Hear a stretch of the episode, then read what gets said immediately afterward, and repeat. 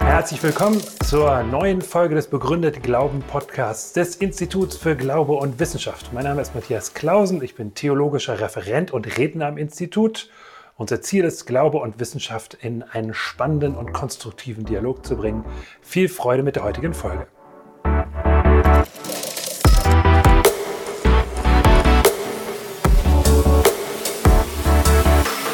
Beweise mir, dass Gott existiert, ja dann glaube ich an ihn. Starten will ich aber mit folgendem Bild. Und zwar sieht man das genau.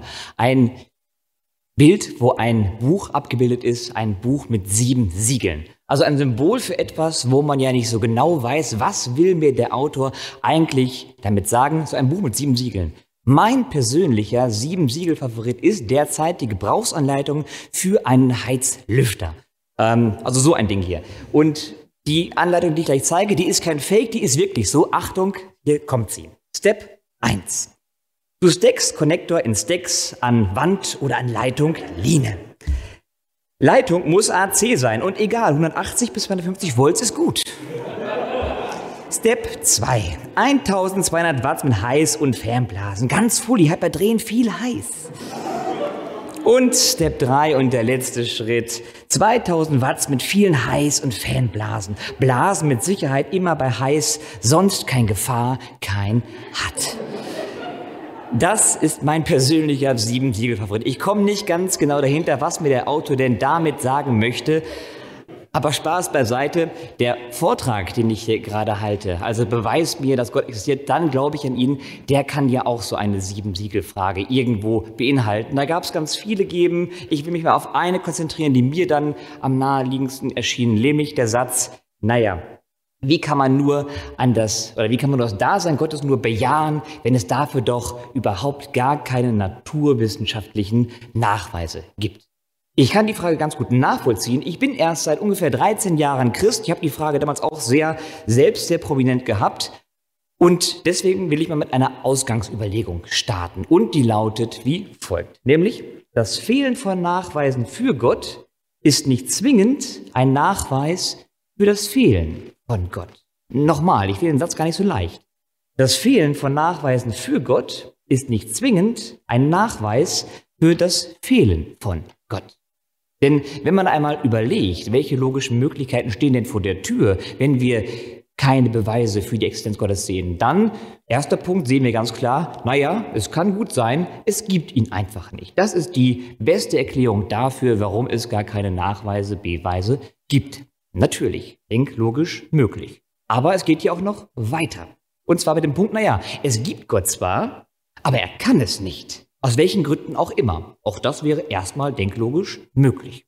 Oder aber letzter Punkt, naja, es gibt Gott, aber er will es nicht. Er will uns keine Nachweise für sein Dasein geben.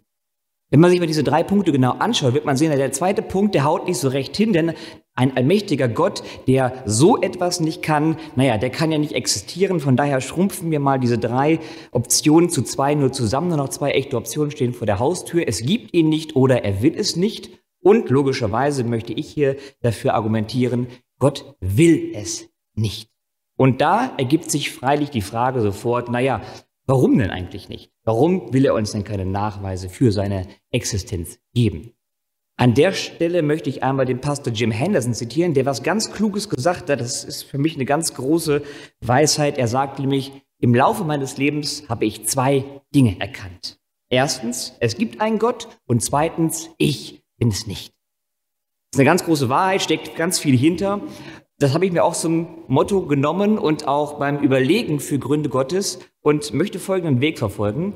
Es ist sehr viel redlicher, die möglichen Gründe Gottes anzuführen, warum er sich nicht nachweisbar macht, als die tatsächlichen Gründe dafür nennen zu wollen. Es ist also sehr viel redlicher, und da gehe ich mit der analytischen Religionsphilosophie auch einher, viel redlicher eine Verteidigung zu fahren, als eine Rechtfertigung zu fahren. Und in, diesem, in dieser Denkrichtung will ich einmal fragen mit uns, was könnte Gott als so wertvoll erachten, dass er sein Dasein bewusst nicht nachweisbar macht. Welche Gründe sind denn hier denkmöglich? Und ich habe noch ein paar Gründe mitgebracht, drei genau, und es gibt noch viele weitere, aber die drei sollen uns gerade reichen.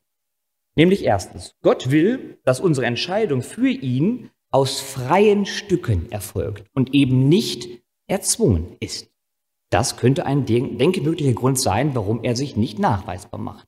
Oder ein zweiter Grund. Gott weiß, dass würde er sich zeigen, insgesamt weniger Menschen eine vertrauensvolle Beziehung mit ihm eingehen werden. Auch das ist ein absolut denkmöglicher Grund für Gottes Zurückhaltung. Oder dritte Option, Gott will, dass Glaubende eine bedeutende Verantwortung übernehmen, wenn sie nicht Glaubende bei deren Suche nach Gott begleiten. Das sind drei mögliche Gründe, die Gott haben könnte, warum er sich nachweisbar macht. Es gibt noch viele weitere. Äh, wahrscheinlich kennen Sie die Phil Papers, ne, die große Online-Datenbank. Wenn man da einmal Divine Hiddenness eingibt, dann wird man noch viel mehr Gründe finden als die drei von mir genannten. Ich will es aber dabei, dabei belassen, äh, aber nur dahin verweisen. Und das führt mich im Grunde genommen schon zum ersten Fazit. Nämlich, wenn nur einer dieser drei genannten Gründe möglicherweise wahr ist, dann zeigt uns das, es ist möglich, dass Gott mindestens einen guten Grund hat, sich nicht nachweisbar zu machen. Oder mal im Bild zu sprechen, Gott würde sich selbst mindestens ein Bein selbst stellen, wenn er zwingende Nachweise für seine Existenz zuließe. Und daraus folgert ganz logisch gesehen, es kann daher keine Argumentation geben, bei der am Ende für jedermann von uns zweifelsfrei herauskommt, es gibt Gott, Gott existiert. So eine Argumentation kann es nicht geben aufgrund der gerade genannten Argumentation. Und an der Stelle könnte ich eigentlich schon fast den Vortrag beenden. Aber dann dürften Sie ganz zu Recht mir zurückwerfen, naja, dann ist christlicher Glaube wohl doch nur eine ganz blinde Angelegenheit. So ein Blindflug ohne Gründe insgesamt, aber so versteht sich der christliche Glaube natürlich nicht. Wie gerade schon in den beiden Vorträgen vorher gehört, ich will da einmal zwei Denkwege noch einmal aufspannen, so zum Abschluss. Der erste Denkweg, der heißt, naja, wir gehen im Alltag ja von ganz vielen Dingen aus, für die wir keine empirischen Gründe haben, aber dennoch halten wir das für furchtbar vernünftig, davon auszugehen. Erstes Beispiel. Erster Punkt. Es gibt Qualia, ein Wort, das nicht jedem geläufig ist, ich will es einmal übersetzen. Es gibt mentale, nee, subjektive Erlebnisgehalte eines mentalen Zustands. Das ist immer noch etwas chinesisch ausgedrückt. Ich will es mal einem Beispiel näher verdeutlichen. Nämlich, ich weiß, wie es sich anfühlt, X zu erleben. Und X könnte vieles sein.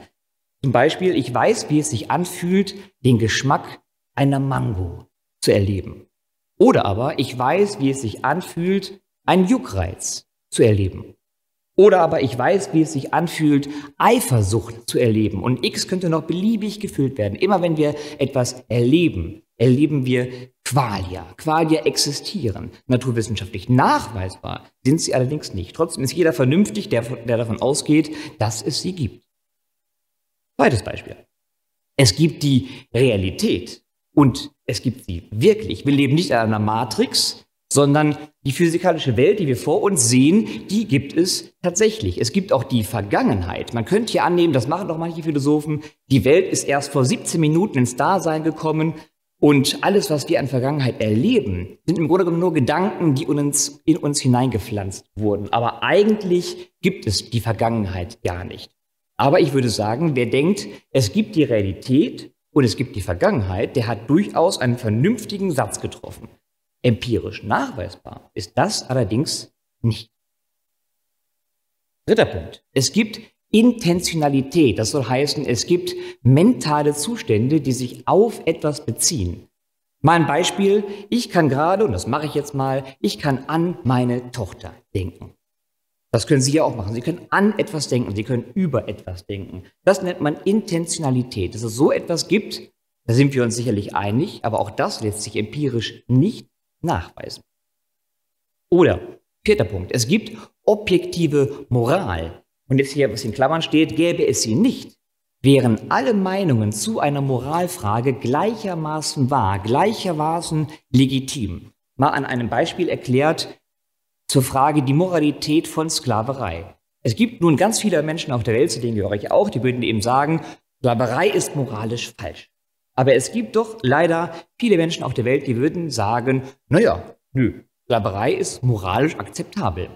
Wenn es nun keine objektive Moral gäbe, dann wären diese beiden Meinungen gleichermaßen wahr. Aber jeder von uns würde gewiss sagen, nein, das stimmt nicht. Es gibt hier ein richtig und ein falsch. Sklaverei ist moralisch falsch. Punkt aus. Natürlich, dem ist so, aber das geht nur, wenn objektive Moral existiert. Naturwissenschaftlich nachweisbar ist das allerdings auch nicht.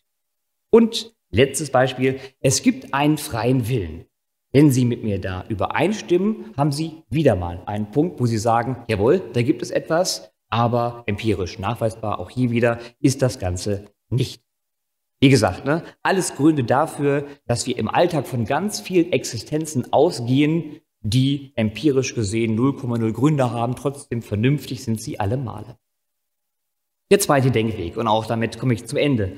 So gut die Gründe sind, weswegen Gott sich nicht nachweisbar macht, so gut sind auch die Gründe, die er uns anstatt dessen für sein Dasein gibt. Und hier blitzten gerade schon einige dieser Beispiele auf. Und ich ratter da nur einmal durch, gebe am Ende auch nochmal einen kleinen Buchtipp, wo man das Ganze vertiefen kann.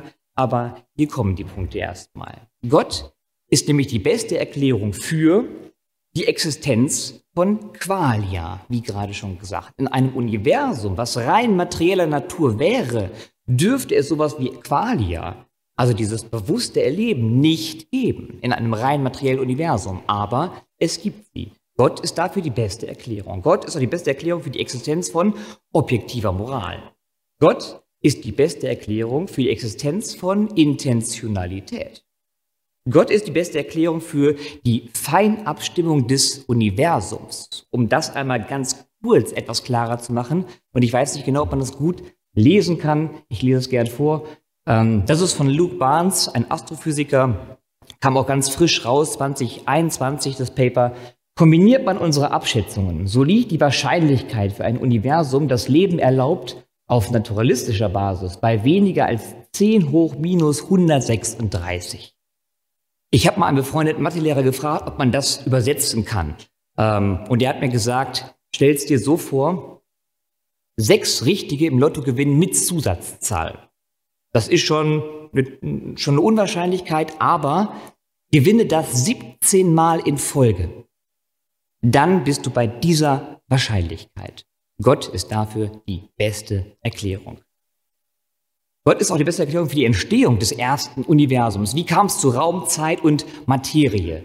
Auch hier wieder, der Grund dafür muss raumlos sein, muss zeitlos sein, muss immateriell sein. Ein Kandidat wie ein theistisch verstandener Schöpfergott ist hierbei wieder die beste Erklärung. Und der letzte Punkt, das klang bei Herrn Spieß gerade schon wunderbar an. Gott ist die beste Erklärung für den historischen Rand der Auferstehung. Die Punkte hatten wir gerade schon gehört. Ich habe mal hier so ähm, die drei Kernsachen aufgeführt. Jesus wurde gekreuzigt, 7. April 30 oder 33, der wird sicher gestritten, aber Jesus wurde gekreuzigt. Zweiter Punkt, sein Grab war wenige Tage nach dem Tod leer. Und der dritte Punkt, die ersten Christen haben behauptet, sie seien dem auferstandenen Jesus begegnet. Dieser historische Rand, wenn man ihn einmal durchdenkt, lässt sich am besten erklären, wenn Gott wirklich existiert und in der Geschichte gewirkt hat.